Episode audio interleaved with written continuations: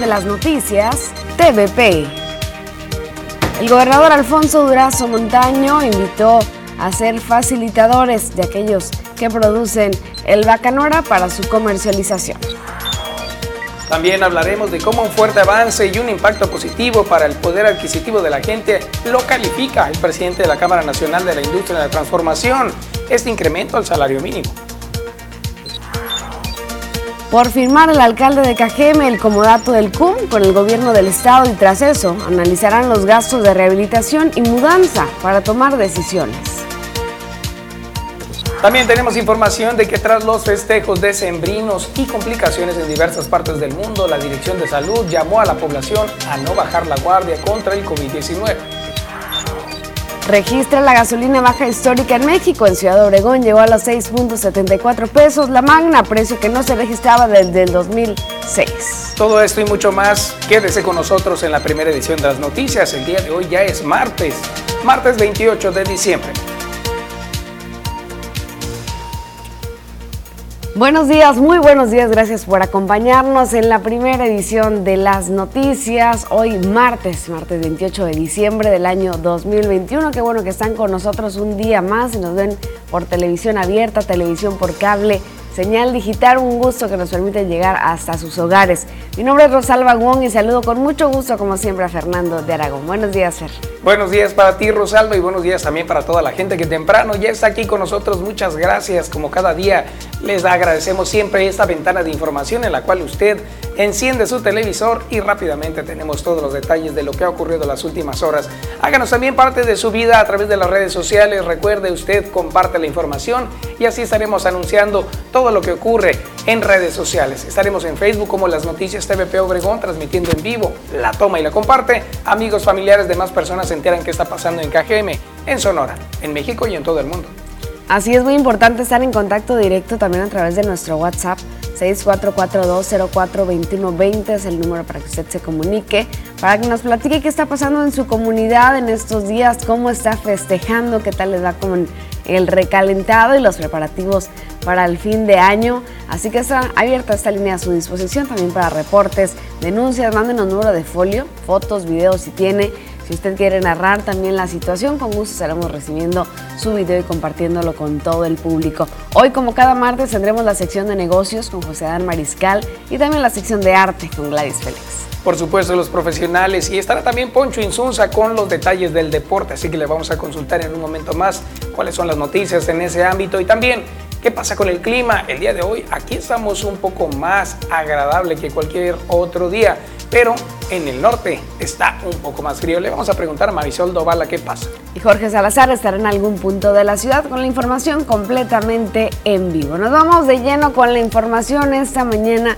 y con datos del presidente Andrés Manuel López Obrador, pues acepta el presidente que mexicanos se han equivocado al votar por Morena. En su más reciente encuentro con los representantes de los diferentes medios de comunicación que cubren su tradicional rueda de prensa mañanera del de Palacio Nacional, el presidente Andrés Manuel López Obrador reconoció que los mexicanos se equivocaron al votar por Morena, debido a que consideró que no ha brindado los resultados que los mexicanos esperaban, no ha podido darle al país el rumbo que él deseaba, y a que no ha logrado una verdadera transformación, el titular del Ejecutivo pidió disculpas a sus gobernados. López Obrador también reconoció que el presidente Enrique Peña Nieto tenía razón y sus reformas, tanto educativas como energéticas, son mejores que las que él envió al Congreso de la Unión. Además, aceptó que fue un error cambiar de lugar la construcción del nuevo aeropuerto Felipe Ángeles. El presidente de México se disculpó con instituciones como el Instituto Nacional Electoral INE y su presidente Lorenzo Córdoba, quien ha sido blanco de constantes ataques de su parte y de un grupo de colaboradores. Finalmente aseguró que si para mediados de 2022 no logra incrementar la capacidad adquisitiva de los mexicanos y reducir el costo de los combustibles, regresará el poder al PRIAN para que juntos gobiernen y le den un mejor rumbo al país. Inocente Palomita, que te dejaste engañar. Precisamente de la información que acabamos de escuchar de la baja de gasolina, se da a un reconocimiento de que la, la gasolina baja de manera histórica en México. Ciudad Obregón llega a 6,74 pesos la magna, precio que no se registraba desde el 2006. Para sorpresa de los trabajadores de las diversas gasolineras de la República Mexicana y de Ciudad Obregón, al igual que para los automovilistas, la gasolina registró una baja histórica y amaneció hoy en los 6.74 pesos. Dicho monto no se registraba desde el cierre del sexenio de Vicente Fox durante el 2006. El combustible registró apenas ayer un precio de entre los 19 y los 20 pesos en el caso de la Magna, mientras que en el de la Premium se mantuvo en alrededor de los 22 pesos. Según especialistas, esta disminución es la más baja de la historia, pero no así el monto, pues solo al primero de diciembre de 1994, Ernesto Cedillo recibió la gasolina a los 2.24 pesos y al acabar su mandato en el año 2000, el valor quedó en los 4.79, monto que recibió Fox Quesada y que no pudo controlar, continuando en los siguientes años a la alza. Tras desconocer si esta nueva tarifa se mantendrá activa durante los siguientes días, los automovilistas comenzaron desde temprana hora a realizar largas filas para cargar sus vehículos, y aunque algunos han solicitado incluso la venta del insumo a través de tambos y botes, esto ha sido denegado.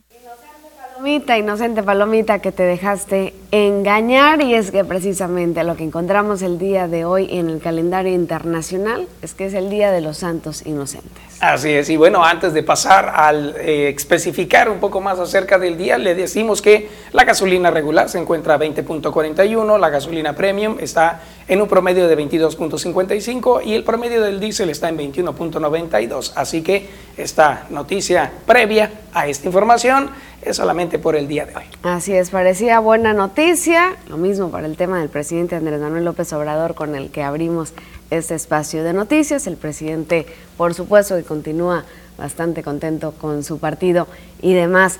Y bueno, le comentamos un poquito más acerca de este Día de los Santos Inocentes. El 28 de diciembre eh, tiene dos tipos de celebraciones que son bastante antagónicas entre sí, aunque aparentemente están relacionadas. Por un lado, el cristianismo adoptó este día para honrar la memoria de los niños que murieron durante el mandato del rey Herodes, quien en su afán por evitar que el recién nacido Jesús de Nazaret viviera, envió a los soldados a matar a todos los niños menores de dos años que en ese momento se encontraban en Belén. Recordemos que parte de la historia que ha sido contada es que estaban en la búsqueda de Jesús, precisamente el niño que había nacido y que sería el que cambiaría el mundo y por esta razón era buscado por el rey Herodes. Por otra parte, aquí en Hispanoamérica y también en España, se acostumbra gastarse bromas que tienen como fin engañar a las personas y hacerles ver que han caído en ellas por ser precisamente inocentes. Esa es otra de las razones por las cuales también tiene connotación histórica este día, debido a que las bromas se hacen presentes. Así es, y en los medios de comunicación, por supuesto que también se ha convertido en una tradición. Y bueno, vamos, cuídese mucho, vale la pena mencionarlo, cuídese mucho de las bromas hoy, también siempre se menciona, trate de no prestar dinero o alguna otra propiedad, porque normalmente pues son víctimas de, bromas pesadas en este día. Y también cuéntenos cuál es la mejor broma que le han hecho en este día. También hoy encontramos con que es el Día Internacional de los Días Mundiales. el 28 de diciembre tiene el objetivo de rendir homenaje a todas las personas que hay detrás de los días internacionales y mundiales, los organismos que los declaran, las entidades, asociaciones, marcas que los proponen, periodistas y redactores que los dan a conocer y el público en general. El origen de esa celebración parte del hecho de que en los últimos tiempos están surgiendo iniciativas para declarar nuevos días mundiales e internacionales que tienen como fin hacer conciencia y sensibilizar a la población sobre temas muy diversos. Cada día el calendario está poblado precisamente de diversos días especiales ya era hora de que por fin hubiera un reconocimiento a la labor y también el trabajo que hay detrás de todas las personas que promueven este tipo de acciones, todas las personas que hacen posible eh, que cada día se reconozca como algo internacional o se celebre algo en particular. Les deseamos, les deseamos feliz Día Internacional del Día Mundial. Así es, días mundiales internacionales. Muchas personas trabajan detrás de cada uno de estos días quienes lo promueven, así que por eso hemos abierto este espacio de que le platicamos cada día que se celebra hoy en México y en el mundo. si usted celebra algo en especial, háganoslo saber y desde acá le estaremos enviando nuestra felicitación con muchísimo gusto. Le enviamos una felicitación muy grande al pequeño Mateo, Mateo, le mandamos un abrazo que está cumpliendo seis añitos el día de hoy. Enhorabuena por un día como hoy y felicidades, por supuesto, a todos ustedes que tengan algo en especial. Ya vamos a la primera pausa. No se vaya, queremos que se quede con nosotros. Regresamos. Aquí está la mañana de hoy, miren nada más qué belleza de cielo tenemos. Se encuentra un poco despejado en este momento, hay un punto blanco, es la luna que se encuentra en estos momentos menguante y ahí estamos viendo cómo el amanecer del sol cuando empieza a salir torna un poco más frío el ambiente, así que tenga mucho cuidado. Esta perspectiva la tenemos desde la cascada de piedra, esta precisamente esta fuente que se encuentra en la entrada sur de Ciudad Obregón, que en estos momentos se encuentra apagada, pero durante el día se encuentra encendida, logrando que se vea un afluente de agua, muy característico por supuesto de la vida de Cajeme. Ahí estamos viendo también cómo la población de algunas palomas se encuentra en la parte de arriba y es parte también del atractivo visual. Y por supuesto, este día está haciendo menos frío que otros, pero sabe que tenga mucho cuidado. Aún así, los cambios bruscos de temperatura pueden causar alguna afectación. Ahorita le vamos a preguntar a la experta porque en el norte de Sonora las temperaturas son de menos 2 grados en Nogales. Vamos a consultarla en un momento más. Quédese hasta las 9.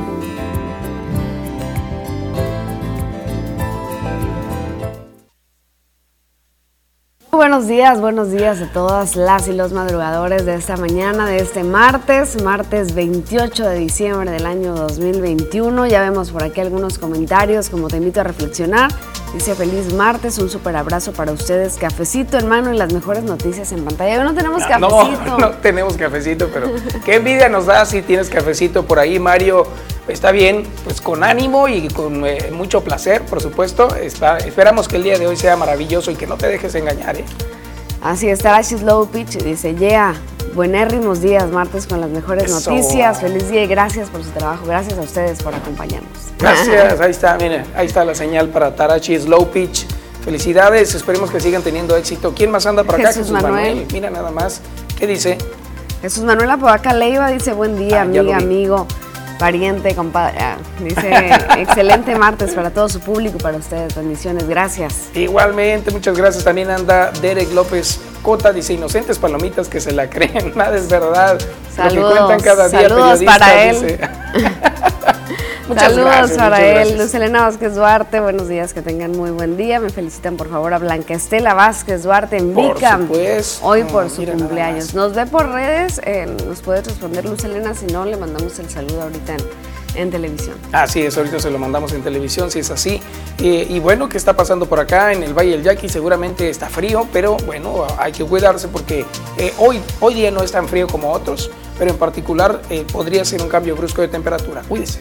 Sí, me dijeron que por allá en el norte ha estado muy fresco. Mucho, Porque ayer hizo un calorón aquí. Así es. Ah, hoy por la mañana anunciaban en un grupo familiar que, ah, que tengo parientes en Nogales y dicen que está a menos 2 grados.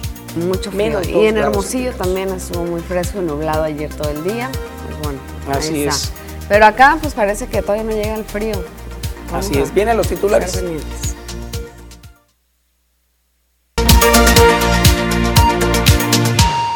De regreso con más información, ahora vamos a ver qué es lo que está pasando en el mundo, en México, en el estado y en la región a través de los periódicos. Veamos los titulares, acompáñenos. Así es, vaya con nosotros a ver lo que aparece en el Universal. Aumentan reprobados en, confianza con Hertz de 2019 a la fecha los empleados de la Fiscalía General de la República y aspirantes que no han aprobado los exámenes que acreditan que tienen el perfil requerido pasaron de 81 a 243. Así lo que anuncia precisamente este periódico, vámonos con otro, El Sol de México.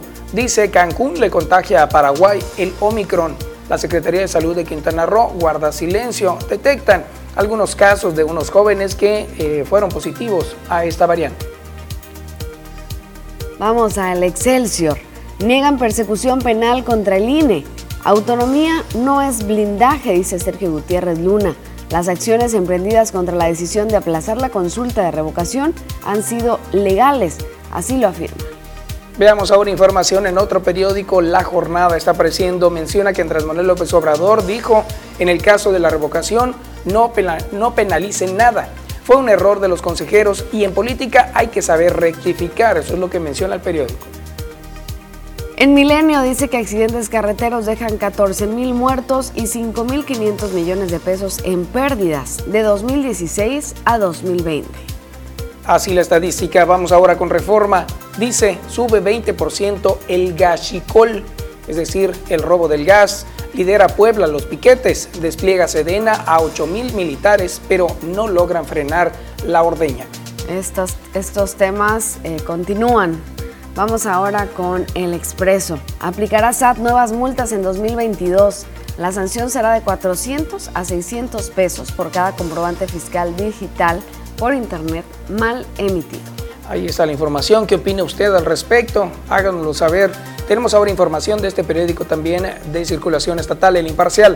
Aumenta en 525% el decomiso de fentanilo en México. En los últimos tres años ha crecido el aseguramiento de este opioide, así lo expone. En el Sol de Hermosillo dice que marketing empresarial son estrategias digitales que cambian las ventas.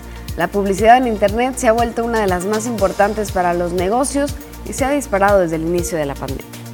Sí, los detalles de información. Vamos ahora con otro. Acá en la región, el tiempo de medios Opson dice garantiza el IMSS el servicio de guardería. El Instituto Mexicano del Seguro Social impulsa un proceso para elevar la calidad, la seguridad y la transparencia en el servicio de las guarderías. En el diario del Yaqui dice que piden la reubicación de las vías del tren. Ayuntamiento insistirá a la empresa Ferromex para que las retire de la ciudad así el tema. ¿Usted qué opina al respecto? Veamos ahora lo que dice este periódico Tribuna del Yaqui. Dice que hallan el cuerpo de un hombre sin vida tirado en un edificio abandonado aquí en Ciudad Obregón. Así la noticia. Vamos ahora a ver lo que aparece en el siguiente periódico, síntesisnoticias.com. Dice va primero mudanza de marinos en el CUM, oficinas municipales más adelante. Ya les platicaremos un poco más sobre este tema de la petición del CUM como comodato. Ahí estaremos pendientes de ver qué pasa en el Centro de Usos Múltiples. Ahora vámonos con este espacio de noticias que seguramente ya es su favorito y si no, mire nada más, se lo recordamos, es www.tvpacifico.mx. Aquí encuentra toda la información de la que acabamos de mencionar, incluso mucha más, como esta por firmar está el alcalde de Cajeme, este como dato del CUM con el gobierno del estado. Ahorita le vamos a dar todos los detalles al respecto. Sí, ahí tendremos toda la información. www.tvpacifico.mx es nuestro portal donde nos puede ver completamente en vivo y seguir la información que se actualiza minuto a minuto. Es momento de hacer una pausa, pero ya regresamos con mucho más.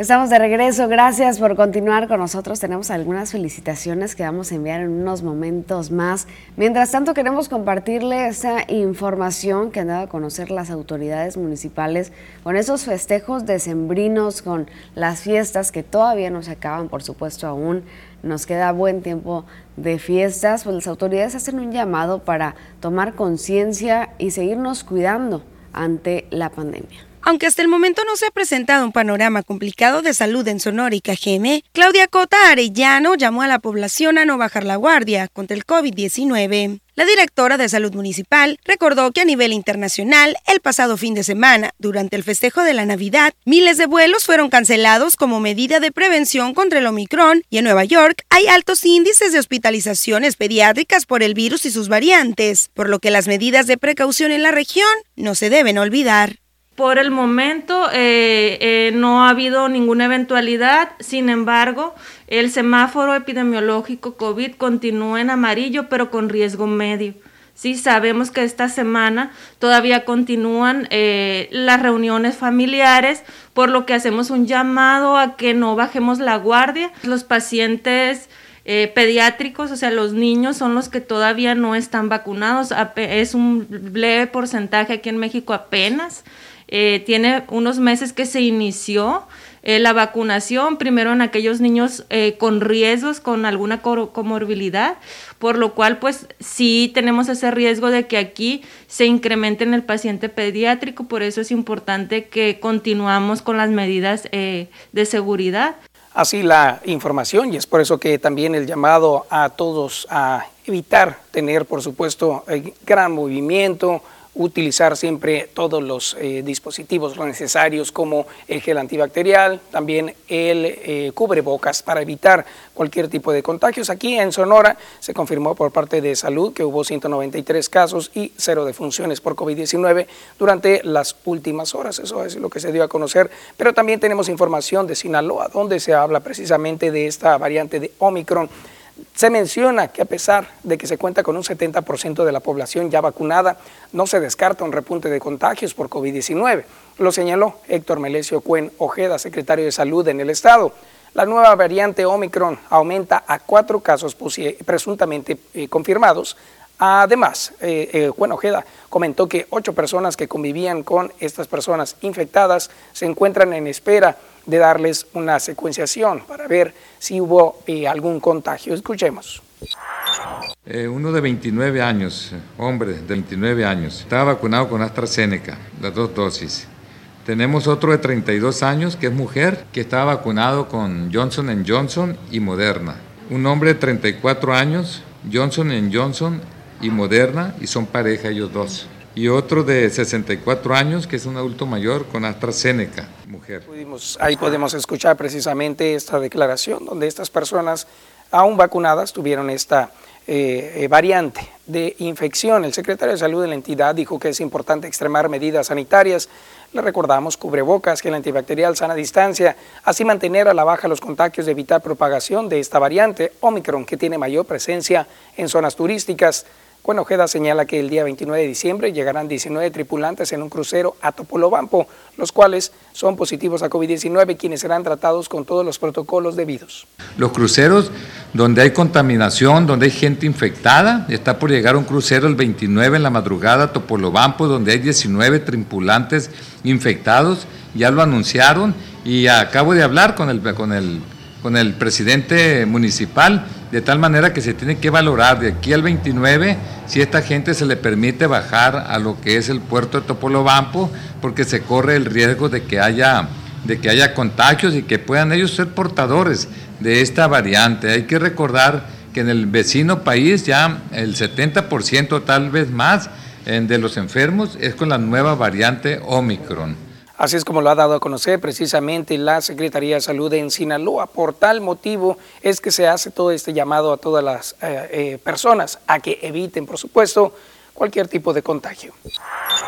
Donde acabamos de recoger nosotros 93.650 eh, vacunas, 43.000 son de la farmacéutica AstraZeneca, ¿no? 43.000 y el resto 50.650 50, son de la vacuna Pfizer ¿Para qué se va a utilizar esto? A partir del 3 de enero vamos a empezar a vacunar al personal de salud. Vamos a ir a los grandes hospitales a vacunarlos. Pero además vamos a empezar ya la vacuna con los jóvenes de 14 años, que son alrededor de 52 mil aquí en el estado de Sinaloa y paradójicamente, bueno, no paradójicamente, eh, calculadoramente podemos decir, llegaron ya más de 50 mil vacunas el día de hoy para la primera dosis para esos eh, para esos jóvenes que tienen 14 años. Es decir... Y bueno, así eso es lo que está sucediendo en el estado de Sinaloa a causa pues de COVID-19 y también los casos que están estudiando como posibles Omicron y los confirmados. Así la vacunación por allá en ese estado. Recuerden que aquí en Sonora y aquí en Cajeme específicamente en la zona urbana continúa vacunación el día de hoy para personas de 60 años y también segundas dosis. Hoy es el último día anunciado en esta nueva jornada de vacunación aquí en Cajeme, zona urbana.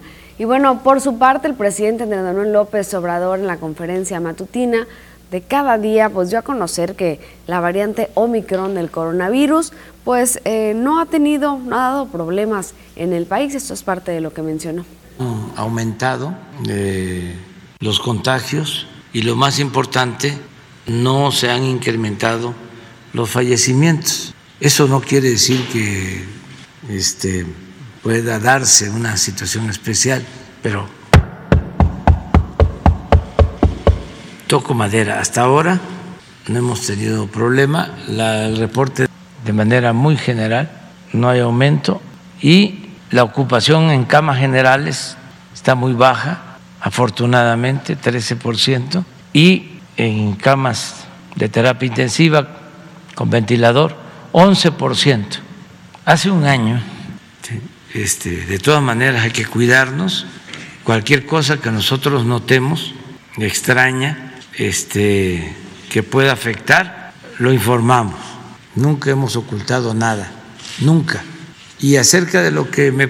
En el caso de América Latina eh, no hay eh, muchos contagios, eh, está registrando más presencia de la nueva variante en Europa y en Estados Unidos, pero aquí poca, sin embargo sí hay pues así lo que dice el presidente Andrés Manuel López Obrador. Más adelante estaremos platicando un poco más de lo que se vivió este lunes en la mañanera del presidente. Mientras tanto, nos vamos a una pausa comercial y regresamos con el avance deportivo y los deportes.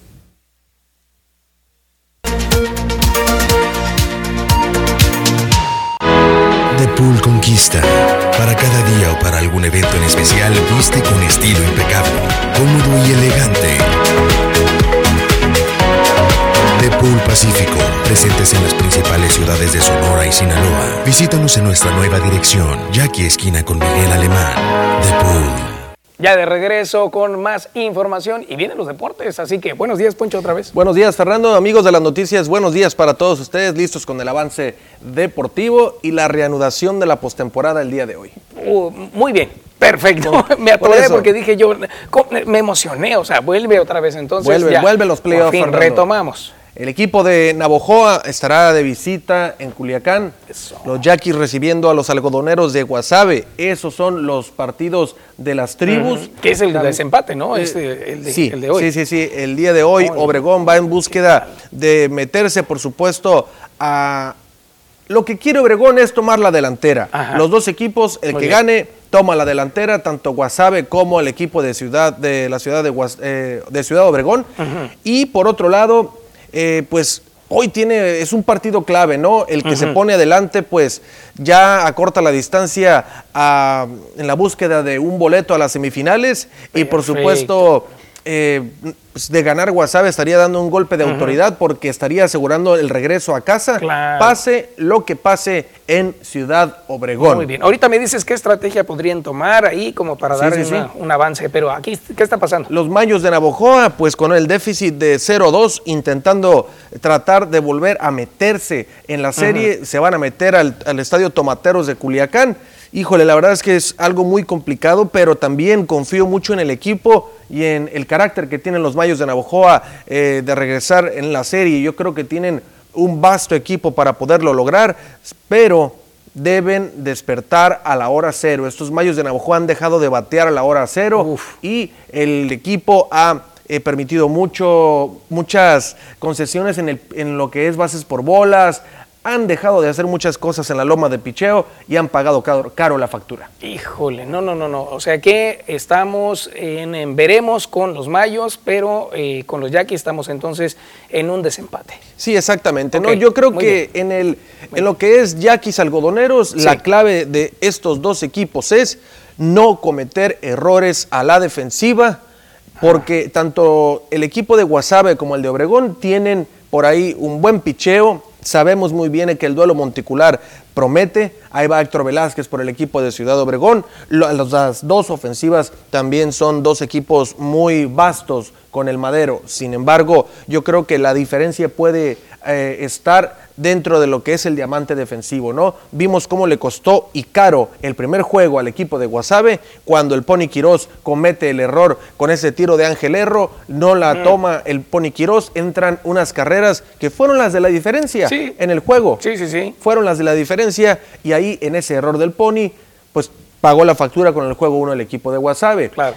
Y bueno, también en la toma de decisiones de los manejadores. Este, ya vimos eh, cómo le fue a Joan Negrín con el equipo de los Yaquis cuando estaba ya pues un poco cansado, eh, lo veíamos un poco nervioso también en la loma de los disparos, eh, quizá era el momento de venir a, traer el bullpen, no lo hicieron, vinieron y le dejaron el paquete con las bases llenas, con toda la eh, presión de la afición y también Joan Ernegrín pagó caro la factura. entonces yo creo que tanto los movimientos de los manejadores como Eh, por supuesto, los errores a la defensiva pueden ser algo muy importante que pueda dar la diferencia en cada partido. Ahí están las series, cómo se encuentran, Fernando. A ver. el equipo de Jalisco. Okay. Jalisco está ganando la serie 2 a 0 a Mexicali, empatada entre Sultanes y Naranjeros 1 a 1, Yaquis y Algodoneros de Guasave empatada a 1 y Tomateros de Culiacán ganando la serie 2 por 0. Híjole, no, no, no. Ahí, ¿qué, ¿Qué estrategia puede tomar entonces eh, este, los Mayos. Navojoa, yo creo que los Mayos de Navojoa necesitan hacer ajustes en el picheo de relevo. De verdad, eh, yo creo que Matías Carrillo es donde le está faltando y por supuesto tener un mejor comando en los lanzamientos. Se le ven muy descontrolados los pitchers, han regalado muchas bases por bolas y sobre todo han dejado de hacer lo que venían haciendo en toda la temporada, que es batear a la hora cero. ¿Dónde está Tirso Ornelas? ¿Dónde está, eh, por supuesto, lo, eh, Kyle Martin, este hombre campeón en cuadrangulares, Tirso Ornelas campeón de, bateo? Eh, ¿Dónde están pues esos lanzadores que estaban con pocas bases por bolas regaladas? Todo lo malo lo están viniendo a hacer en los dos primeros juegos de la temporada, ¿no? Entonces, les costó muy caro. Vamos a ver si allá hacen ajustes en Culiacán y como mínimo traten de traerse dos partidos, porque si la serie la gana allá de esos, dos de esos tres juegos, la gana el equipo de Culiacán con dos, se va a casa el equipo de Navojoa porque ya no hay mejor perdedor, ustedes recordarán. Sí, claro. Sí. Claro, y ya, ya, estamos en la etapa en la cual el, que vaya mal se va. Se va, exactamente. Antes, cuando eran ocho equipos, pasaban este, seis equipos, eh, se agarraban este, las llaves de, do, de playoff y salían tres ganadores y avanzaba un mejor perdedor para ser los cuatro semifinalistas. Ahora ya no es así. Hay que recordar que son ocho los que avanzan y son cuatro los eliminados y esos otros los cuatro ganadores son los que van a la semifinal. Entonces ya no hay eh, la repesca, ya no hay el mejor perdedor, como usted guste llamarle. Entonces hay que hacer los movimientos con pincitas porque esto se va a poner muy muy bueno, la verdad. Y por supuesto, como te decía, yo creo que esos puntos son los claves para mí de lo que puede venir haciendo cualquiera de los dos equipos para poder sacar un juego, ¿no? Eh, obviamente, este sabe más un manejador eh, de béisbol en cuanto a llevar al equipo, pero a lo que hemos visto, la verdad, yo creo que el equipo de Obregón solamente hay que tratar de evitar equivocarse en la defensiva y los Mayos necesitan despertar ya el bateo y tratar de dejarse de cosas con el descontrol en los lanzamientos. Claro, claro, mira nada más. Qué buen análisis. Estamos ahí, pendientes entonces de, esos detalles. ¿Tienes más información? A las 8.40 estaremos con toda la información deportiva que ocurre tanto en Liga Mexicana del Pacífico en los otros frentes y por supuesto en el, en el mundo del deporte en general. Perfecto, ahí estaremos pendientes. Mientras tanto, mira nada más lo que ocurre en redes sociales. Venga, vamos.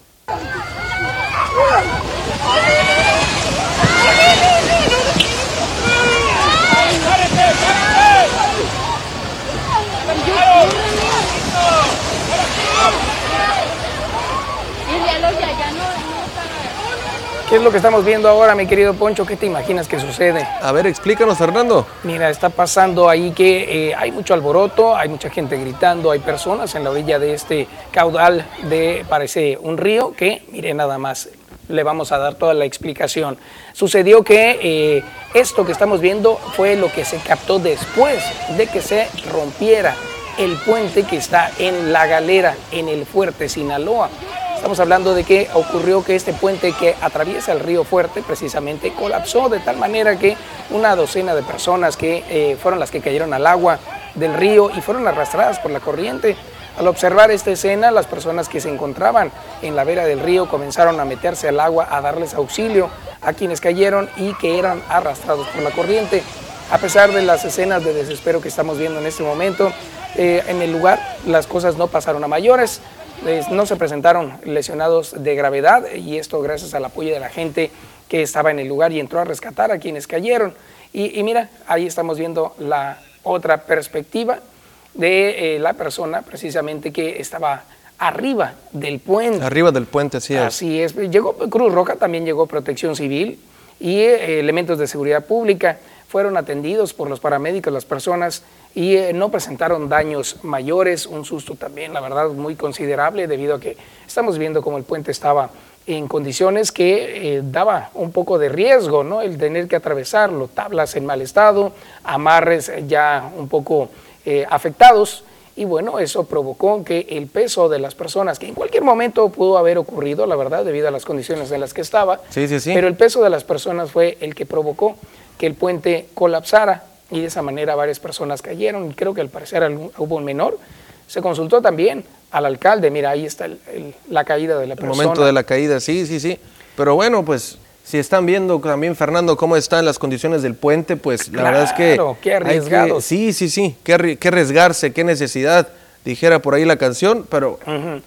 Ahí está. Entonces, el momento, qué bueno que no pasó a mayores y que no hubo víctimas fatales. Así es, afortunadamente. Y bueno, te decía que también consultaron al alcalde precisamente de El Fuerte Sinaloa y anunció que en este caso ya estaban pendientes con eh, la reparación de este espacio que ha sido recreativo. Incluso muchas personas van y lo visitan ese espacio pero eh, en esta ocasión, lamentablemente, muchos se arriesgaron a cruzar un puente en malas condiciones. Es que precisamente si es un puente donde pasa mucha gente turístico, ¿no? este, entonces es rápida la reparación, Fernando, porque en cualquier momento suceden estas cosas y pues imagínate que hubieran habido eh, personas que hubieran perdido la vida, entonces sí, ¿qué problema se mete en las autoridades del Fuerte Sinaloa? Así es, y bueno, esto ocurrió el domingo pasado y afortunadamente te mencionaba, que no pasó ninguna persona salió lesionada de gravedad, el susto nada más y la corriente del río pues era un caudal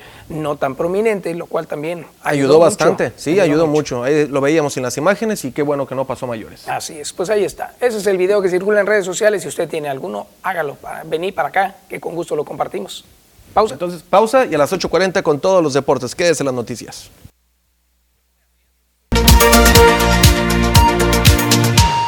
Gracias a quienes están con nosotros, estamos de regreso y agradecemos sus mensajes en nuestro WhatsApp 6442-042120. Tenemos por aquí una felicitación para Blanca Estela Vázquez Duarte, que es su cumpleaños el día de hoy, nos está viendo desde Vicam, saludos desde eh, Pueblo Yaqui también, de Luz Elena Vázquez Duarte. Muchas felicidades para ella. Así es, Luz Elena, como siempre, al pendiente de la señal de televisión y también la señal a través de Facebook. Gracias, como cada día, por estar al pendiente de ello. Y bueno, con mucho gusto, la felicitación para Blanca Estela. Tenemos ahora también otra felicitación ahí mismo en Facebook, donde dicen feliz cumpleaños al ingeniero Luis, Luis Ricardo Fimbres, hasta Aguas Calientes de parte de Manuel Carlos Fimbres. Ahí está también esta felicitación.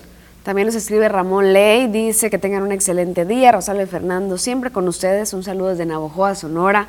Hasta el mayo mandamos el saludo. También, por supuesto, a Teresa Kimball. Muy buenos días, gracias. Dice, muy bien, muy buen día aquí viendo las noticias en mi casa en Infonavillo Cujimari con mi mamá. ¿Nos pueden mandar un saludo, por favor? Claro que sí, muchas gracias por estar al pendiente de las noticias. Y a toda la gente que nos ve desde la Infonavit también saluditos. Y nos escribe Cristina Méndez, dice, qué buen celular traía el que tomó el video del puente.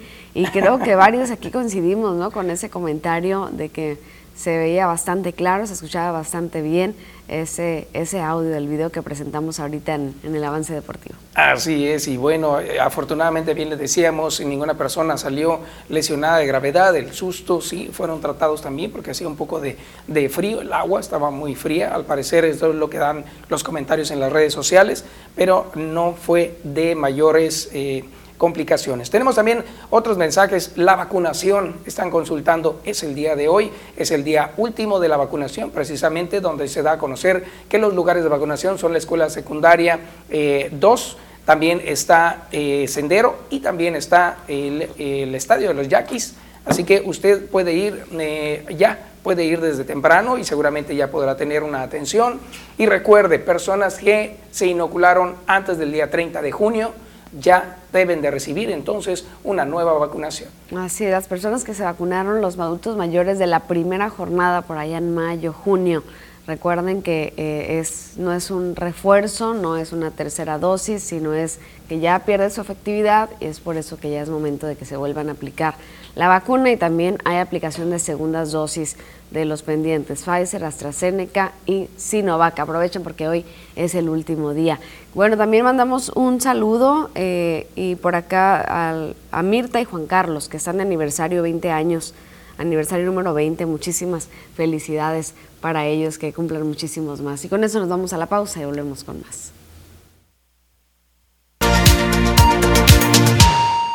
Estamos de regreso, gracias por seguir en las noticias primera edición y es martes de sección de negocios, está con nosotros José Dan Mariscal y vamos a hablar el día de hoy de enfocarnos al 100% en nuestro trabajo. Muy buenos días, José Dan. Buenos días, Rosalba, y feliz Navidad a ti y a todos los que nos escuchan y pues nos están viendo ya sea por redes sociales o a través de la televisión.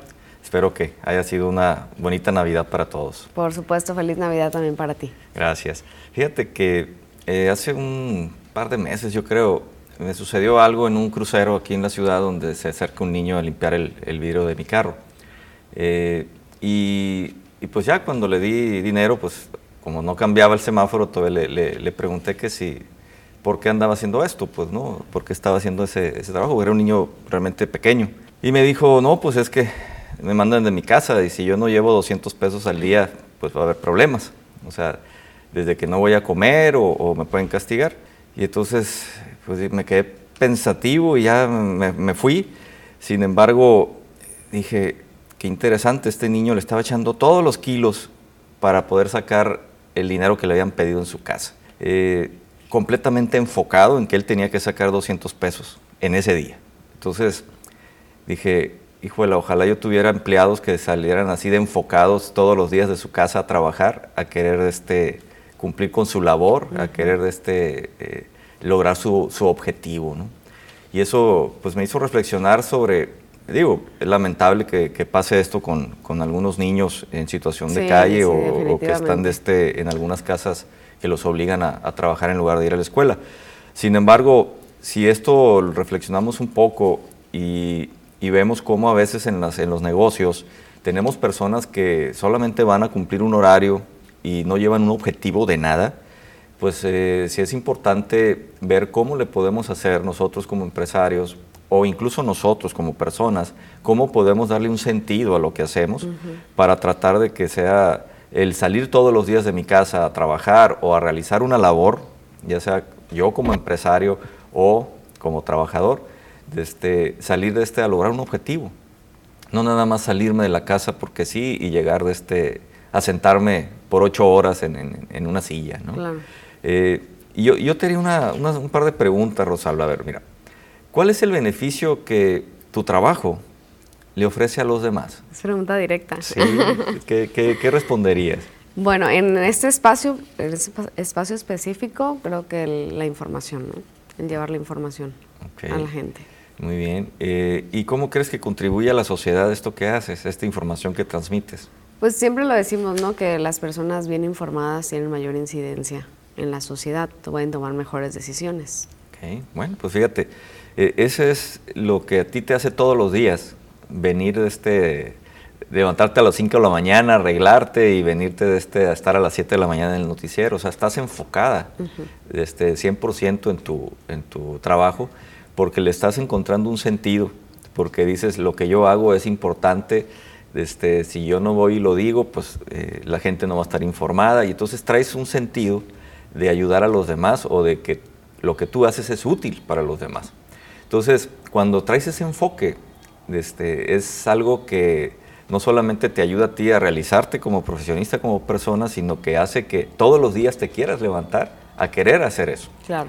Entonces, hay unas investigaciones que se hicieron en algunas universidades en Estados Unidos que dicen que eh, las personas que están más felices con su trabajo, dice, son aquellas que ven lo que hacen como una vocación, no solo como una fuente de ingresos. Exacto. O sea, esto quiere decir que si tú haces lo que te gusta, haces lo que tú sientes que, para eso naciste, y aparte te pagan, pues qué, qué felicidad, pues. Claro. Entonces, por eso es que las personas son más plenas cuando logran este, encontrar una actividad que es su vocación. Así es, completamente. Porque la realizan con vocación, con pasión.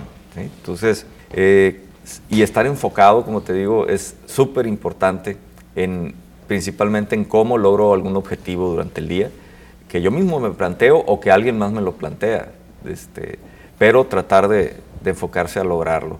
Y si ese objetivo yo le doy un sentido, pues eh, de ayuda a los demás, a la sociedad, pues entonces esto se convierte en algo trascendental de, lo que yo hago. ¿Te has preguntado si el trabajo que haces todos los días eh, tiene sentido para ti? Esa es una pregunta que hay que hacernos. Otra pregunta, eh, y yo creo que es importante hacérnoslas porque ya viene el año nuevo, ya estamos cerrando ciclos ahorita del 2021, viene el 2022 y hay que ver cómo lo voy a empezar y cómo voy a llevar todo ese año. Ahorita hay que hacer como un balance, este, como buen contador me gusta hacer un balance de qué hice durante el año para ver cuáles fueron mis objetivos, si los logré o no los logré y si no los logré, ¿cómo le voy a hacer el año siguiente? Volvérmelos a replantear. Y lo que hice bien, pues seguir haciéndolo bien. Otra pregunta sería, ¿estás satisfecho con lo que haces? ¿O estás satisfecha con lo que haces?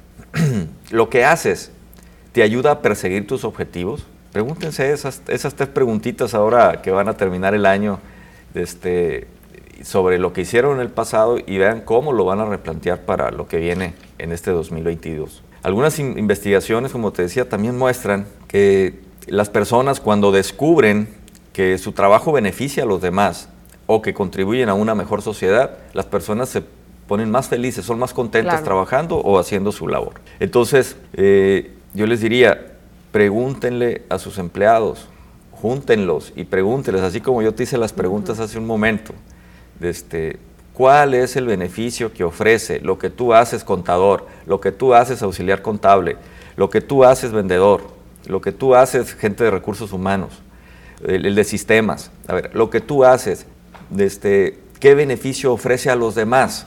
Y que te respondan para que ellos se den cuenta y caigan en cuenta de que realmente sí ayudan a los demás. Y luego pregúntales, que si su labor, cómo es que contribuye a tener una mejor sociedad, no solamente ayudar a los que están junto a ti, sino a la sociedad en general, lo que tú haces contador, lo que tú haces RH, lo que tú haces eh, vendedor o, de sistemas, cómo ayuda a la sociedad donde estás viviendo, que ellos respondan. Y cuando tengas esas respuestas, ellos les van a empezar a caer el 20 de que realmente lo que hacen no es irse a sentar ocho horas en el trabajo. Y eso puede ayudar mucho. Claro, me recordó una pequeña fórmula que, aprendí donde te ayudaban a cómo encuentras tu propósito en la vida, que es aquello que sabes hacer, piensa en aquello que sabes hacer, piensa en aquello que te apasiona, que te gusta hacer y aquello que contribuye a la sociedad de alguna manera, ¿no? Entonces recae en ese propósito de vida. Exacto.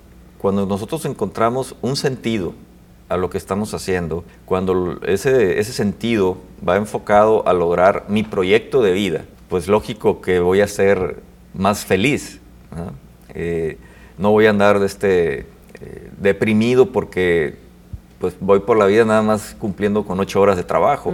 O sea, eh, cuando le hallamos ese significado es cuando las personas trascienden en lo que hacen. Hace unas semanas eh, platicábamos de que era muy importante que las personas destacaran en lo que hacen. Entonces, una forma de que las personas destacan es cuando empiezan a hacer las cosas con sentido, con pasión, con vocación. Entonces, aquí este es algo muy importante, plantéenselo, revisen que si este 2021 lo hicieron de esa forma, si están satisfechos, si no, empiecen a ver el 2022 si pueden ustedes darle respuesta a estas preguntas que hicimos durante esta sección para que sean más felices en el 2022. Y para reflexionar y terminar con, la sección, Rosalba, yo te diría que cuando vemos en nuestro, que nuestro trabajo influye positivamente en los demás, encontramos un mayor significado a lo que hacemos. Por eso hay que, como este niño, hay que enfocarse al 100% a darle sentido a nuestro trabajo. Eso nos va a ayudar a lograr objetivos que ya sea que nos los planteemos nosotros mismos o que alguien más nos los proponga, pero que logremos nosotros estar enfocados al 100% en lograr eso. Y no se trata solamente de dinero, se trata de que logremos algo más amplio eh, que si tú haces algo con mucha pasión y destacas en tu trabajo, el dinero va a empezar a llegar solo. Así es, pues muchas gracias, o sea, por ese mensaje tan emotivo y para reflexionar muy, muy bueno para este fin de año, ¿no? Ya estamos a solo unos días de cerrar el 2021 y bien importante que podamos tomarnos este tiempo de reflexionar y replantearnos, como lo decías, lo que estamos haciendo. Gracias, ¿dónde te encontramos? Eh, pues en sicherseguros.com, ahí pueden encontrar pues nuestros datos para efectos de algún seguro que se necesite. Eh, en las redes sociales, en TVP, más al rato sale en, Facebook esta sección. Y también van a poder verla en mi canal de YouTube con José Adal Mariscal, así me buscan, se suscriben y les van a estar llegando ahí este, videos, eh, no solamente el actual, sino otros que se están transmitiendo o que se tienen del pasado. Eh, y pues desearles un feliz año nuevo, creo que ya este, este viernes ya, ya nos, no, nos vamos a ver, pero desearles que tengan un feliz 2022 y un cierre de 2021 fantástico. Así es, que venga muy bueno el 2022. Gracias, José Dan, por acompañarnos, que la pases muy, muy bien. Con eso nosotros vamos a la pausa y ya volvemos con más.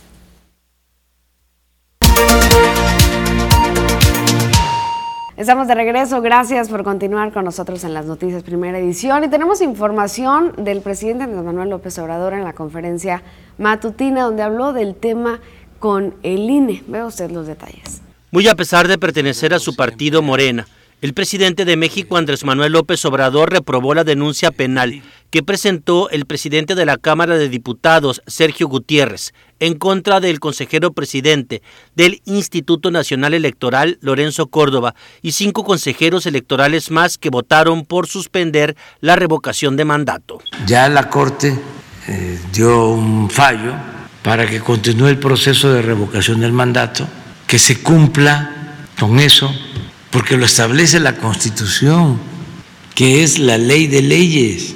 Y lo demás, pues no lo considero conveniente. Pienso incluso que este, eh, sirve para que tengan más este, excusas los consejeros y demoren más el proceso y no cumplan con su responsabilidad. Sin embargo, López Obrador señaló que los consejeros electorales cometieron un error y lo tendrían que reconocer porque se opusieron a un mandato constitucional y actuaron de manera antidemocrática. Pero en política hay que saber rectificar, no caer en la autocompaciencia, no aferrarse, dijo el mandatario federal. Y hay algo también que es lo que a los conservadores, a los fifís, no les gusta, porque los conozco bien. Te conozco bacalao, aunque vengas disfrazado lo que no les gusta es que sea el pueblo el que mande. En ese sentido, el INE emitió un comunicado de prensa donde se lamenta la postura del presidente de la Cámara, recordando que existen recursos como la impugnación ante las diferencias que pudieran tenerse entre los actores políticos y las decisiones que tome el mismo órgano electoral. Se argumenta de una acción injustificada y sin sustento jurídico que busca inhibir, señala el comunicado, la independencia con la que los miembros del Consejo General valoran y votan los asuntos que le competen. En ese sentido, el INE rechaza las denuncias penales contra cualquiera de sus compañeros y toda forma de intimidación y vulneración de la autonomía.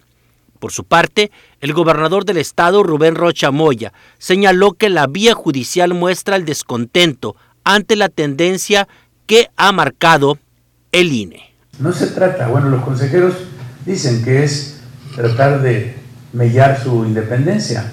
Yo diría que se trataría de mellar su tendencia sesgada, que es otra cosa. Bueno, si estamos en política y si son instituciones públicas, pues hay que, se polemiza, eh, eh, la, la, la vía judicial es una, es una forma de polemizar de expresar el desacuerdo y de buscar soluciones o resoluciones. Entonces, yo comparto, Sergio, además de que mi amigo es mi compañero. Así el tema con esta discusión con el INE por la revocación de mandato y la consulta. Y bueno, este tema ha dado muchísimo de qué hablar todo este 2021 y así es como está cerrando. Pero su opinión es la más importante, denos a conocer qué piensa al respecto. Nos vamos a la pausa, volvemos con más.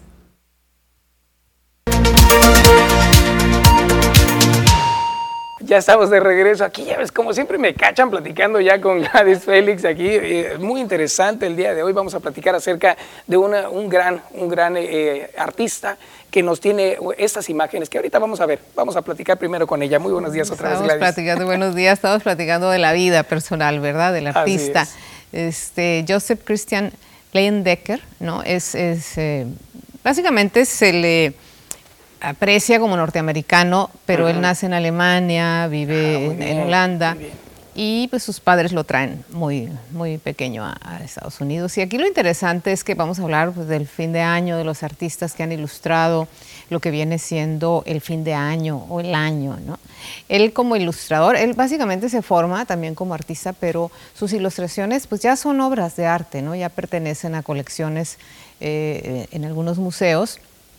Y yo creo que todos los, recordaremos y lo habremos visto porque se ha creado y recreado eh, en, muchas ilustraciones. Fue uno de los artistas más importantes de la ilustración en, pues, todo el principio del siglo XX. y, creo que también hay una revista. En esa época, pues, sabemos, eh, la, la, publicidad era algo muy importante en Estados Unidos. Eh, y salían muchísimas revistas. ¿no? Podemos decir que es uno de los precursores ¿no? también del uso de imagen en este tipo. ¿no? Sí, sí, por supuesto, porque sus obras, que las pueden encontrar eh, en cualquier sitio, ya ah, incluso se venden, ¿no? las vas a encontrar en tarjetas como de, de regalo, en fin.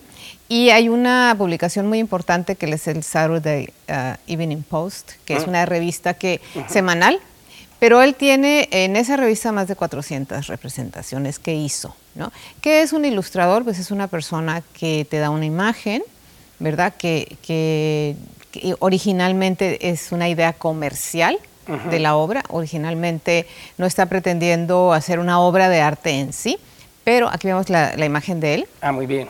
Pero no es como tal que quiere hacer una, sino que quiere hablar y quiere, en este caso vamos a ver, cada año hace una representación del año que concluye y el año que empieza, ¿sí?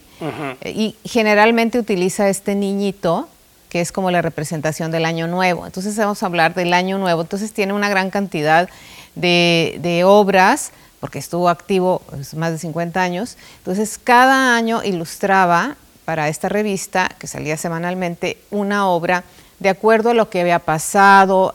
veremos en algunas que es hasta una crítica social. Claro, una crítica política también. También, por supuesto, política, te está hablando de, de, pero sumamente interesante y muy, pero muy creativo. Claro. Muy, pero muy creativo, muy, muy interesante. Tan interesante como te digo que ya eh, se hace, este, pues todas estas obras eh, están en museos, algunas en colecciones particulares y también ya las podemos encontrar en, las puedes comprar para tu casa como una reproducción, ¿verdad? Eh, de, muy buena calidad. También para tarjetitas, en fin, una serie de cosas que, que vemos. Qué interesante esto que mencionabas hace un momento, de que él desde su perspectiva mencionaba como que el año nuevo tenía que ser este bebé y este bebé que lucha contra lo que ya pasó y contra lo que ya viene, ¿no? Sí, era una, obviamente en, en una imagen, que es lo que tiene un ilustrador, en una imagen te va, a través de la iconografía, te va hablando de lo que está pasando y de lo que está sucediendo en la época. Eso obviamente refleja perfectamente la cultura norteamericana. Y también decir que este artista revolucionó en, básicamente en Estados Unidos lo que viene siendo el arte de la publicidad. Mira más, que hizo muchas otras cosas muy famosas, eh, hizo, hay una camisa de una marca muy famosa en ese momento, ¿no? Que era la marca, y, la hace muy famosa porque su, su modelo, su pareja, y este, que era guapísimo el, tipo, entonces bueno, pues también hace un icono de, del que lleva, de que porta esa camisa, entonces tiene cosas muy, muy interesantes que, que hay que ver, que hay que conocer. Y, sobre todo esto, ¿no? Que hay esa preocupación de mostrar lo que nos trae, lo que nos deja el año anterior y lo que sigue. ¿Qué, nos diría, verdad, en este tiempo de pandemia? Imagínate. No, no, no, ya, ya me imagino. Y luego tantas cosas que han pasado desde 1950 a la fecha, ¿no? Que creo que es el cuando Sí, él, él, eh, él, empieza a hacer su obra básicamente ya como un artista en 1896. Wow. O sea, sí está productivo por muchísimos años. Claro. ¿no? Más de, eh, muy joven eh, se hace su carrera porque él estudia en el Instituto de Artes de Chicago y su hermano también, luego ya ponen una agencia de publicidad en Nueva York, pero pues casi desde un principio es sumamente creativo y, artístico y con una visión muy particular. Y pues se hace muy famoso, además de pues, estas portadas, como te digo, por otras situaciones este, que, son importantes también en la publicidad y en la historia de la publicidad. Claro. Entonces, eh, pero aquí, pues conocerlo, ojalá que tengan la oportunidad, estos días que no hay eh, trabajo para muchas personas, pues visitar los sitios donde vemos a estos artistas y conocer lo que se ha hecho, cómo se ha representado y a través de estas imágenes la historia del mundo finalmente. ¿no? Claro, claro, ¿no? Y, bien lo mencionas, o sea, un ilustrador que hizo un, icono que es eh, característico, ¿no? El, bebé que da la imagen del Año Nuevo, como en el caso de, México en la Catrina, ¿no? Que decíamos de Posada, ¿no? Que él era un ilustrador y creó la Catrina y para nosotros cada año es para esa imagen la que nos recuerda el, Día de los Muertos, ¿no? en este caso el Tienen ese ojo, ese tino, esa, ese momento que lo capturan y lo capturan muy bien. Y entonces esto es eh, como la, salida de un año, la entrada de otro año, este, pues se puede representar en una imagen todo lo que ha pasado y todo lo que pasa o lo que se espera. Y, y, eso lo hace muy interesante. Y, finalmente, pues es un artista que que si bien es cierto a los que nacimos en el siglo XX, este, pues todavía nos queda mucha información y, ¿por qué no?, para las próximas generaciones aprender, porque creo que observando todas estas obras, pues seguimos aprendiendo los que nos dedicamos al arte, ¿no? Hay mucho que aprender de estos grandes artistas, incluso él fue una Decía Norman Rockwell, que es otro artista del que hemos hablado muy importante en Estados Unidos, que decía que para él era así casi como un dios, ¿no? De lo que, de lo maravilloso que él lo consideraba. Vaya, que, que, Norman Rockwell fue muy bueno, pero es como su inspiración y es como seguir esta tradición de la ilustración. Entonces hay mucho que aprender, mucho que esta oportunidad de días de vacaciones de los jóvenes y de las jóvenes que andan por ahí en su casa, que, ¿no? que habiendo qué hacer, pues hay que aprender mucho del arte. Claro, y más si tu enfoque es el diseño gráfico, por ejemplo, tomar también este tipo de referencias puede ayudar muchísimo. Qué interesante. Y también eh, esta persona tiene un bagaje de, de este, litografías distintas que no solamente tienen que ver con Año Nuevo, hay que ver mucho más de él. Sí, es, es una gran artista que en, muchas, eh, en muchas áreas se, se desenvolvió y, todavía creo que su obra está muy vigente, muy vigente, mucho que aprender, mucho de la moda, muchas cosas que, realizó, pero siempre con ese sentido artístico. Claro. Y eso es lo que hay que valorar. Muy bien, pues muchísimas gracias Gladys, como siempre, por darnos eh, más referentes acerca del arte. Hoy hablamos de un gran artista.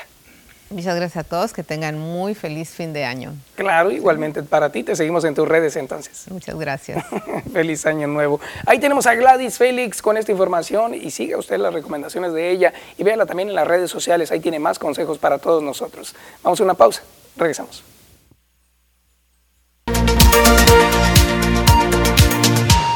Estamos de regreso y cómo estarán las temperaturas el día de hoy. Ya nos vendrá más frito para acá al sur de Sonora. Nos vamos a comunicar y a contactar como siempre con mi compañera Marisol Dovala para que nos platique más del pronóstico del tiempo. Muy buenos días Marisol. ¿Qué tal Rosalba? Muy buenos días. Como siempre te saludo con mucho gusto, lista con toda la información que tiene que ver con el pronóstico del tiempo. Cuéntanos qué nos espera para hoy Marisol.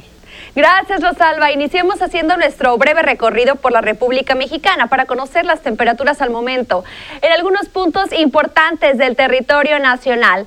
Veamos cómo despertamos en los diferentes puntos de la República Mexicana, predominando las condiciones de cielo mayormente soleadas y temperaturas muy agradables. Ya para Guadalajara, para Durango nos reportan 10 grados esta mañana. En el sur de la República no cambia mucho el termómetro, pues la temperatura rebasa los 25 grados centígrados. Veamos, hagamos nuestro breve recorrido por nuestra nación para conocer las temperaturas al momento en algunos puntos importantes del territorio nacional. Como les platicaba, el día de ayer teníamos ya la entrada del Frente Frío número 16 por todo el noroeste del territorio nacional, lo que esto provocó algunas precipitaciones y la posible caída de agua-nieve, sobre todo en las sierras de Sonora y de Chihuahua. En un momento más regresamos con más información que tiene que ver con el pronóstico del tiempo, Rosalba. Pues estaremos pendientes, Marisol. Muchísimas gracias, muy amable y seguimos en contacto, por supuesto, para que nos cuentes más del pronóstico para los próximos días.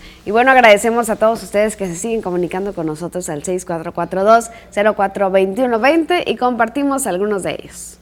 Ya tenemos unos por acá. Rosalba, mire, nada más están mencionando que el fin de semana, el tianguis de los sábados en la calle Guamantla, dice, eh, es se están quejando algunos de los vecinos de que dejan la basura en las esquinas en vez de recogerlas, que es lo que usualmente podría suceder y que sería lo más ideal. Los vecinos están hablando al respecto y mencionan que dejan, dejan lamentablemente la basura en las esquinas sin recogerla. Es, es el llamado que hacen precisamente los vecinos del sector en la colonia Las Fuentes. Así es, una queja constante que hacen los vecinos y que nos llega aquí a, nuestro WhatsApp, 6442-042120. También dicen, muchachos, hoy es el aniversario, hace unos momentos felicitábamos a Mirta y Juan Carlos, que fue precisamente el 21 de diciembre, pero siguen festejando, así que les mandamos un abrazo. También por el Ejército Nacional, esquina con Coahuila, dicen que se pone un puesto de pirotecnia. Dice, gracias, felicidades por la atención de su programa. Y también dicen que en la 405 de febrero están vendiendo cohetes, los tienen escondidos, así lo escriben. Y arriba nada más tienen los que están, los que pueden vender. Ayer le platicábamos, de hecho, al coordinador de protección civil de esta información que ustedes nos envían. Se la mandamos y nos dijeron que sí estuvieron dando rondines precisamente por esta ubicación, que estuvieron eh, pasando bastante tiempo y checando estas ubicaciones que nos daban a conocer. Así es, y el llamado, como siempre, por parte de las autoridades de evitar los explosivos en lugares donde puedan eh, ocurrir lamentables accidentes, donde haya niños, donde hay personas eh, con alguna condición especial, donde hay animalitos que pueden incluso ser sensibles al ruido. Hay que tener entonces un poco más de conciencia y es el llamado que hacen también las autoridades al respecto, evitar entonces los explosivos. Los luminarias pueden resultar distinto y eh, con esos no tendría ninguna dificultad, de acuerdo a información. Otro mensaje por acá dice, muy buenos días en Ejército Nacional, esquina, ah, ese ya lo dijimos, perdón, vámonos con otro, dice, ¿cuándo van a poner las lámparas de la calle Tabasco entre Ejército y Camino Real? Está muy oscuro, da mucho miedo pasar por ahí, es el comentario que nos hacen llegar y están solicitando por parte de los vecinos del sector la lámpara de la calle Tabasco entre Ejército y Camino Real. Así el mensaje. Con eso vamos a ir a una pequeña pausa, regresamos.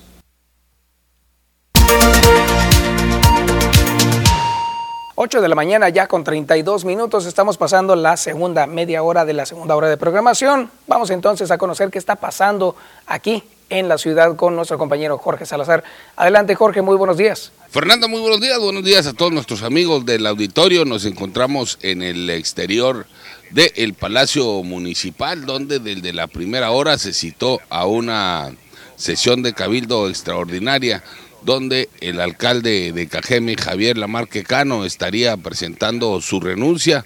Hay mucha confusión en estos momentos debido a sobre el hecho de el por qué podría estar eh, presentando su renuncia ante el cuerpo edilicio. Se especula que podría ser para incorporarse al gabinete federal de Andrés Manuel López Obrador o probablemente a el gabinete que conforma el gobierno de Alfonso Durazo Montaño. Siguen del de primera hora el cuerpo edilicio y el alcalde reunidos aquí en la sala de cabildo del Palacio Municipal. Y total eh, hermetismo el que se está manejando, pero es el, el, rumor que se maneja desde alrededor de las seis y media, siete de la mañana, que esta reunión obedece a que Javier Lamarque estaría presentando eh, su renuncia o más bien eh, licencia para separarse de su cargo. Jorge, en caso de darse esta situación, ¿qué pasaría? ¿Quién quedaría? ¿Cómo sería? Bueno, de acuerdo a lo dice lo que podría eh, establecer las leyes y los mecanismos que corresponden, ocuparía de manera momentánea su cargo la síndico procuradora del ayuntamiento de Cajeme hasta que el cabildo decidiera quién podría ocupar su eh, lugar, que podría ser pues el primer regidor. Mira, nada más, ¿y esta noticia está trascendiendo en este momento? Sí, efectivamente, eh, fue alrededor de las seis y media, siete de la mañana, donde eh, trascendió que se estaba realizando una sesión de cabildo extraordinaria. En el marco de lo cual Javier Lamarque estaría presentando su renuncia, te digo, para poder este, incorporarse ya sea al gabinete federal o al gobierno de Alfonso Durazo Montaño. La información eh, se está manejando con bastante hermetismo, no hay nadie que salga a informar qué es lo que está ocurriendo aquí en el exterior, en el interior de la sala de cabildo del Palacio Municipal. Nosotros permaneceremos aquí durante las próximas horas para eh, tener las primeras impresiones de los regidores y del mismo Javier Lamarque. Bueno, Jorge, entonces es una noticia que está impactando, la verdad, bastante, pero será necesario más detalles al respecto. ¿No tendrás idea de si es por el día? Efectivamente, inocentes palomitas que se dejaron engañar.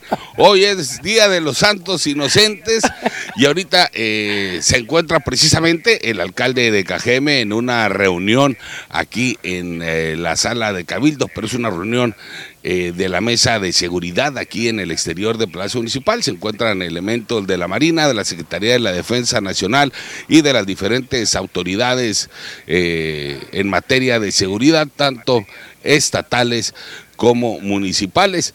Se trabaja en el combate a, pues a la delincuencia, una mesa que ya es una tradición todos los lunes para eh, pues eh, establecer las estrategias que pudieran eh, servir para inhibir la comisión de los diferentes delitos.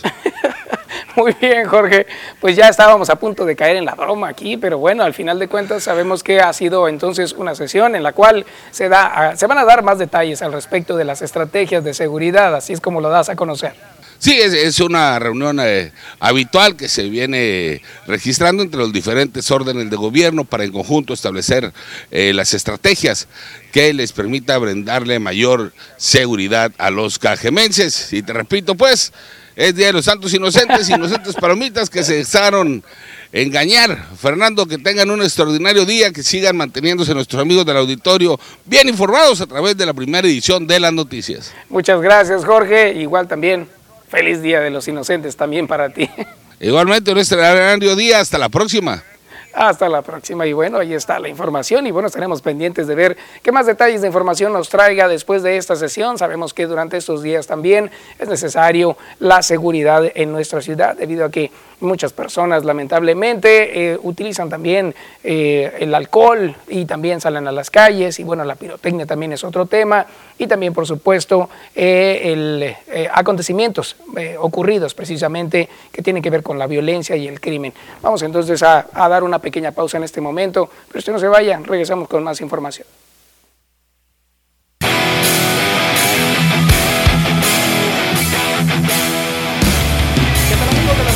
Muy buenos días, tengan todos ustedes. Bienvenidos a la información deportiva en esta mañana.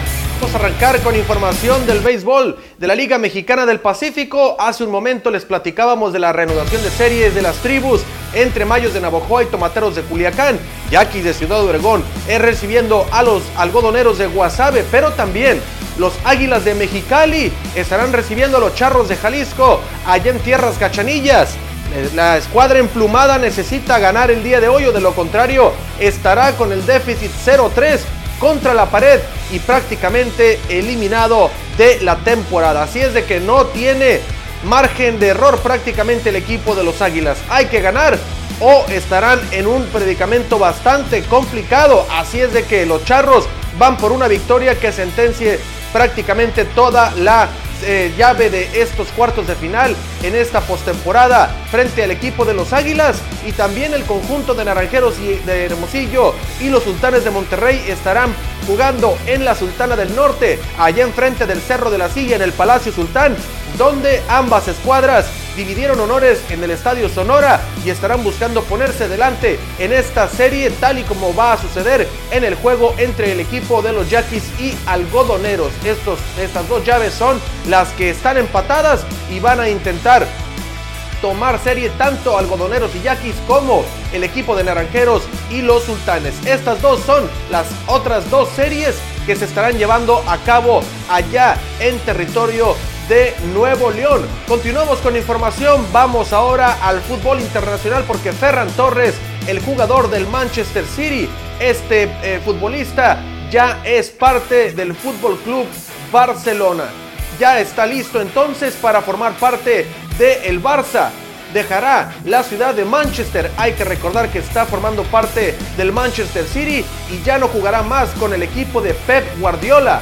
Ahí está Ferran Torres, quien aseguró quererse ir a su país y estar, estar vistiendo los colores del equipo Blaugrana. Y bueno, Pep Guardiola le dijo como gustes. Ahí está entonces el traspaso. Firmó por eh, hasta el año 2027 con una cláusula de mil millones de euros en dado caso de que otro futbolista quiera venir a llevárselo porque el Barcelona ya no quiere más sorpresas como el Paris Saint Germain que llegó y pagó por Neymar 222 millones de euros y se lo terminó llevando a Francia. Así que Ferran Torres será nuevo futbolista del Barcelona ya confirmado. Por otro lado también, hablando de futbolistas, Alexis Vega después de que se, llevaron a su compadre eh, Uriel Antuna hacia la máquina celeste de Cruz Azul, expresó su deseo de salir de Chivas pero al viejo continente. Tal parece que no se encuentra cómodo en el chiverío. Alexis Vega está buscando salir del equipo de las Chivas. Sin embargo, Chivas desea retenerlo, mantenerlo por al menos un torneo más. Vamos a ver si le da la oportunidad de viajar al viejo continente este eh, invierno o si le dan paso el próximo mes de mayo, junio, cuando puedan entonces abrirse el mercado de verano y pueda ficharlo algún club en Europa. Por otra parte, el día de ayer se jugó otro partido bastante intenso en el Monday Night Football entre el equipo de los Delfines de Miami y el conjunto de los Santos de Nueva Orleans, donde se vivió una paliza seria entre el equipo de los Dolphins pegándosela a los Santos de Nueva Orleans. Ahí estaba entonces yardas aéreas, yardas de terreno, pero el equipo de los Delfines no permitió absolutamente nada, solo un gol de campo y finalmente le pegaron 20 por 3 a su rival. Con este resultado solamente 3 puntos permitió la defensiva de los Delfines y están prácticamente listos para meterse a la postemporada en el mes de enero en camino hacia el Super Bowl el próximo, el primer domingo de febrero en Los Ángeles, allá en Inglewood, California, pendientes de lo que suceda ya en la postemporada de la NFL, así que los Delfines vienen con todo y están buscando dar la campanada en esta temporada de la NFL. Con esto amigos llegamos al final de la información deportiva el día de hoy. Quédese con más información aquí en las noticias.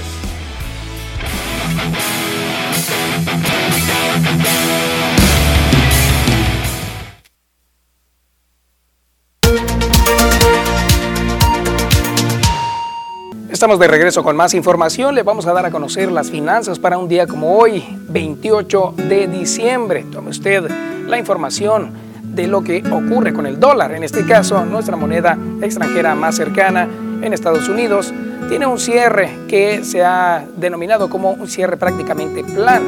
Una apertura para un día como hoy es de 0.13% frente al día anterior dándolo en una cotización entre los 19.88 pesos en promedio, pero usted lo puede encontrar en diferentes instituciones bancarias como Banamex a la compra 19.93 y a la venta a 21.08. En el caso del euro, también esta moneda extranjera, si usted viajará hacia el otro lado del mundo, tiene una variante de 0.11%. Esto va a la alza, lo cual está dejando en 0.88 centavos en promedio. Usted lo puede encontrar a 23.24 pesos a la compra y a la venta a 23.25, con variantes, le digo, de algunos centavos hasta 88 centavos en diferentes instituciones bancarias. Y en otra información, registra el Valle del Yaqui déficit de horas fríos. Esto lo va a conocer el Distrito de Riego del Río Yaqui. Vea usted esto. Al menos con un 70% por debajo del acumulado de horas frío del año pasado, se mantiene el Valle del Yaqui y el actual ciclo agrícola otoño-invierno, lamentó Humberto Borbón Valencia. El director general del Distrito de Riego del Río Yaqui indicó que a esta fecha son apenas 56.2 las horas frío registradas, cuando a esta fecha del año pasado iban 189. Pese a esta baja, el panorama aún no es tan grave, expuso, pues aún quedan diversos frentes fríos por llegar con los que se pudieran recuperar. Destacó que el panorama que sí preocupa al momento es que las aguas o lluvias siguen sin presentarse, dejando así un cierre de año seco. Tanto el agua como el frío se requieren para el óptimo desarrollo y establecimiento de los cultivos, dijo, sobre todo para el trigo, que es el de mayor superficie año con año en el sur de Sonora.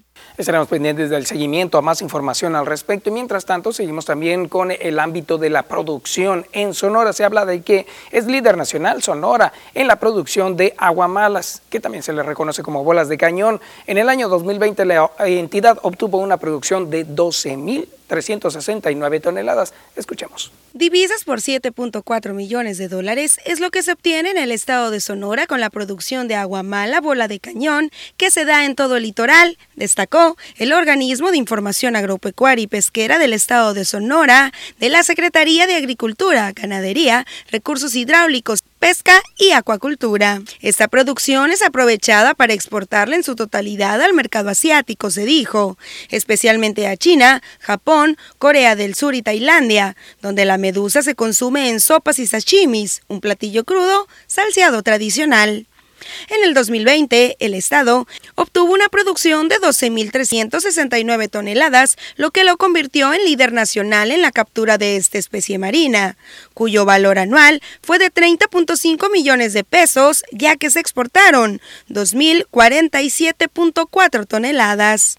La captura de aguamala tuvo un auge muy fuerte en el 2018, cuando la producción fue de 62.988 toneladas, pero en el 2010 bajó a 44.732 y para el 2020 decreció todavía más a 12.369 para obtener de nueva cuenta un repunte en el 2021 con 78.370 toneladas. Pues así es como Sonora lidera en este tema de producción de agua mala. ¿Se lo hubiera imaginado usted? Pues sí, en otros países eh, asiáticos es mucho el consumo que se requiere de la agua mala o bien de la medusa para ese tipo de platillos que ya nos platicaba Susana Arana en esta nota informativa. Y bueno, en otra información de Cajeme, fíjese que el presidente eh, Javier Lamarque está por firmar el comodato del CUM, esto con el gobierno del estado y tras eso van a analizar los gastos de rehabilitación y de mudanza para poder tomar decisiones. Aunque el proyecto contemplaba la mudanza de todas las dependencias que rentan oficinas actualmente en busca de un ahorro, podría salir más caro el caldo que las albóndigas, dijo Javier Lamarquicano, por lo que se deberán sacar bien las cuentas previo a actuar. Lo que sí es un hecho es la adecuación de un área del centro de usos múltiples para su uso como dormitorios para los elementos de la Marina, señaló, y la mudanza de las oficinas por lo pronto quedará pendiente. Estamos por firmar el comodato en estos días, máximo entrando el año. Vamos a iniciar por lo pronto con eh, la adecuación de un área del CUM para, eh, como dormitorios para eh, la Marina eso va a ahorrarle bastante dinero al ayuntamiento, eh, alrededor de 800 mil pesos mensuales. Las oficinas, eso va a quedar pendiente y se van a ir eh, adecuando conforme eh, vayamos teniendo recursos para ello, porque pues no queremos que salga más caro el caldo que las albóndigas, ¿no? vamos a ir revisando si tenemos recursos que no sean más allá de lo que pagamos por renta, pues vamos a ir adecuando las oficinas. Y si sale más caro eh, la adecuación de oficinas que el pago de rentas, pues vamos a ir esperando el momento más adecuado.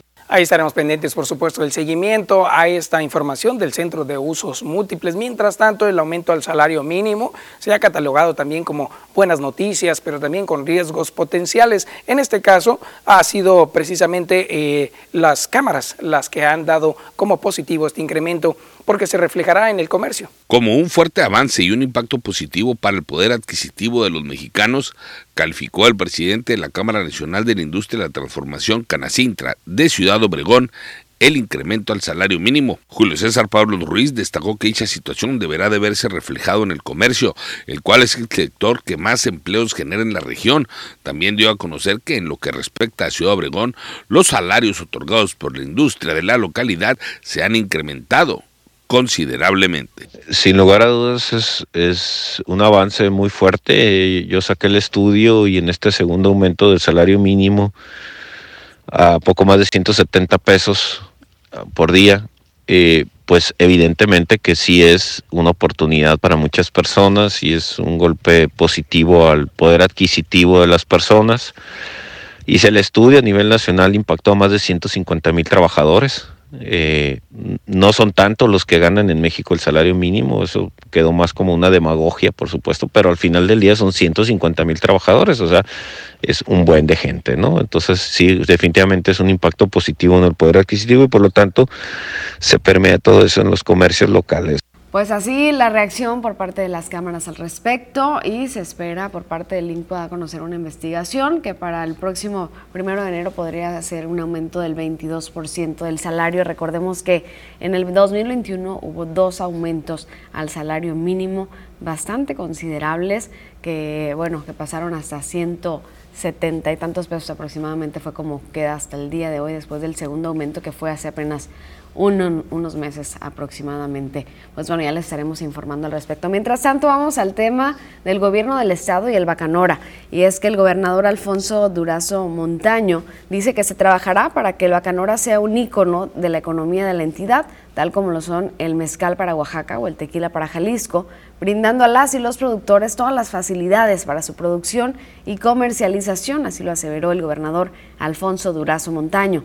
Al encabezar el primer foro del Bacanora ante alcaldes de los municipios con denominación de origen, el mandatario estatal hizo énfasis en la necesidad de que se elabore, de que la elaboración pase de ser un proceso artesanal a uno industrial, sin quitarle el sello de arraigo regional a esta bebida, así que instruyó a las y los integrantes de su gobierno a ser facilitadores de quienes producen el Bacanora para que a través de la comercialización se convierta en un distintivo de la economía sonorense. Y con esto llegamos al final de este espacio agradeciendo el favor de su atención. Que tengan un excelente día, no se deje engañar y por supuesto que disfrute su café. Bonito día para ti, Rosalba. Éxito a todos. Gracias, Ser, igualmente.